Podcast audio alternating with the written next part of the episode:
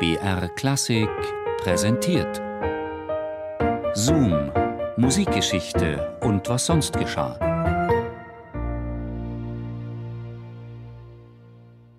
Am 22. Mai 1813 in Leipzig, auf dem Brühl im Rot- und Weißen Löwen, zwei Treppen hoch, geboren, äh, wurde ich zwei Tage darauf in der Thomaskirche auf den Namen Wilhelm Richard getauft. Wilhelm Richard. Ja, ja. Hm, Über meinen für mich so früh Der König hat es befohlen. Herr er Richard diktiert seine Biografie. Frau Cosima hört einer Erzählung zu, die sie bald zu ihrer eigenen macht. Mein Leben. eine fast leidenschaftliche Teilnahme Leidenschaftliche zuwendete. Teilnahme. Ähm, ja, er selber soll nicht ganz frei von galanter Leidenschaftlichkeit für die äh, dortigen Künstlerinnen des Theaters gewesen sein. Leidenschaftlichkeit für die Künstlerin. Täglich eilt Frau von Bülow hin und her zwischen dem Haus in der Brienner Straße, wo sie ein eigenes Zimmer hat, und der nahen Luitpoldstraße, wo sie mit ihrem Mann und den Kindern eine Wohnung bezogen hat. Er ist so einsam und verlassen, dass ihm selbst die bloße Gegenwart einiger unbedingter Anhänger von Wert sein muss. Meine Pflichten für die Zukunft sind klar vorgezeichnet. Exklusive Konzentration auf die Wagnersche Aufgabe. Hans von Bülow, 34 Jahre alt, am Rande seiner Kräfte und Nerven, ist gern dem Ruf nach München gefolgt als Vorspieler des Königs. Der Klaviervirtuose geht in Tristan und Isolde auf.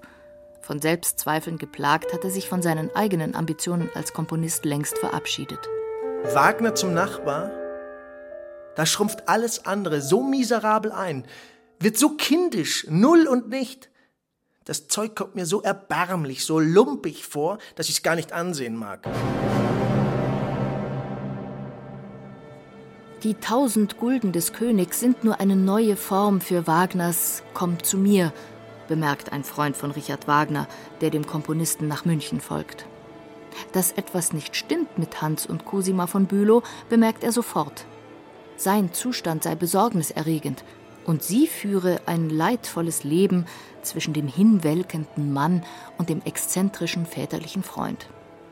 Als der hinwelkende Ehemann die erste Orchesterprobe zu Tristan und Isolde leitet, bringt Cosima am 10. April 1865 ihr drittes Kind zur Welt, Isolde Josepha Ludovica von Bülow.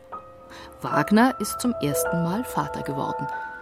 Und Hans von Bülow schreibt an einen Freund, Ich bin zum dritten Male Mutter geworden, wie die Berliner sagen, wenn sich Töchter einstellen. Das Kind ist sehr kräftig.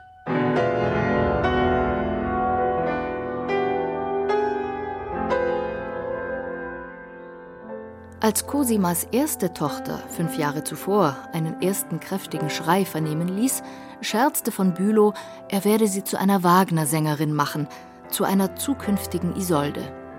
Nun sitzt Herr Richard am Bett der jungen Mutter, während Freund Hans im Theater die Proben dirigiert. Und als das kleine Mädchen in der elterlichen Wohnung in der Luitpoldstraße auf den Namen Isolde getauft wird, wird Herr Richard Taufpate seiner Tochter.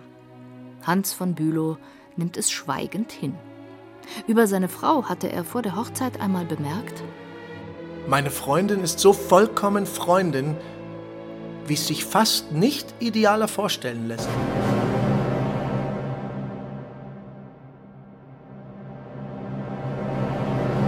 Ein Sohn Richards ist der Erbe und einstige Vertreter des Vaters seiner Kinder. Er wird Schützer und Geleiter seiner Schwestern sein. Wir waren sehr glücklich. Nach der Geburt von Siegfried bittet Cosima ihren Mann Hans von Bülow 1869 um die Scheidung, um Wagner zu heiraten. Als 1913 die Tantiemen für Wagners Werke auslaufen, überschreibt Cosima Wagner ihrem Sohn allein den Familienbesitz und kürzt ihren Töchtern die Apanage. Nachts aufgewacht, an Hans Geburtstag gedacht. Wenn ich lediglich seiner gedacht hätte, nur für ihn gelebt. Wäre dies wohl moralisch besser gewesen?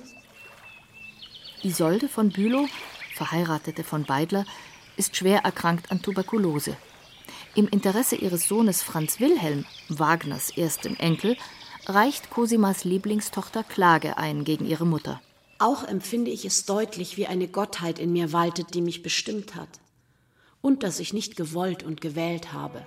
Cosima verleugnet Wagner als Vater der ersten gemeinsamen Tochter. Isolde von Bülow kann das Gegenteil nicht beweisen, auch wenn sie Wagner wie aus dem Gesicht geschnitten ist und von Hans stets als Herrn von Bülow spricht. Gewiss will er gern leiden, Richard zuliebe. Doch kann er es sich nicht gestehen und muss alles unausgesprochen bleiben. Wie oft weile ich in Gedanken bei dem Armen. Die Klage wird zurückgewiesen. Isolde zieht sich in eine Lungenheilanstalt zurück. 1919 stirbt sie nach schwerer Krankheit in München. Cosima erfährt erst zehn Jahre später davon. Ich brauche einen Sekretär. Und zwar einen, wie eben ich ihn brauche. Er muss mir meine geschäftliche Korrespondenz abnehmen, meine Manuskripte in Ordnung halten, literarische wie musikalische Reinschriften, Einrichtungen meiner Partituren und so weiter machen können. Kurz, er muss ein ganzer Kerl sein. Wollen Sie sich damit befassen? Der Ruf des Herrn Richard bleibt unerhört. Als der ganze Kerl aus Wien nach München kommt, ist es zu spät. Cosima hat sich unersetzbar gemacht. Und wenn ihr Mann, Richards Lieblingsdirigent Hans von Bülow, der Klaviervirtuose, auf Konzertreise ist, treten Herr Richard und Frau Cosima in der Münchner Gesellschaft als Götterpaar auf. Selbst dem Sekretär des Königs, der den Pleitier in Stuttgart aufgespürt hat, erscheint Cosima bald als der beste Spiegel für Wagners gewiss geniale Anschauungen. Sie übernimmt schließlich sogar die Korrespondenz mit dem König, der allerdings nichts von der Liebesbeziehung zu Wagner wissen darf. So preist Wagner seine Sekretärin als edles, tiefsinniges, erhabenes weibliches Wesen und empfiehlt sie dem königlichen Freund als geeignete Adressatin all seiner Briefe. Wollen Sie wahre, tiefe Aufschlüsse über irgendetwas Unverständliches in meinem Betreffen? Wenden Sie sich an dieses seltene Wesen, das Ihnen wie die Urquelle aller Nornen alles zuspiegeln wird.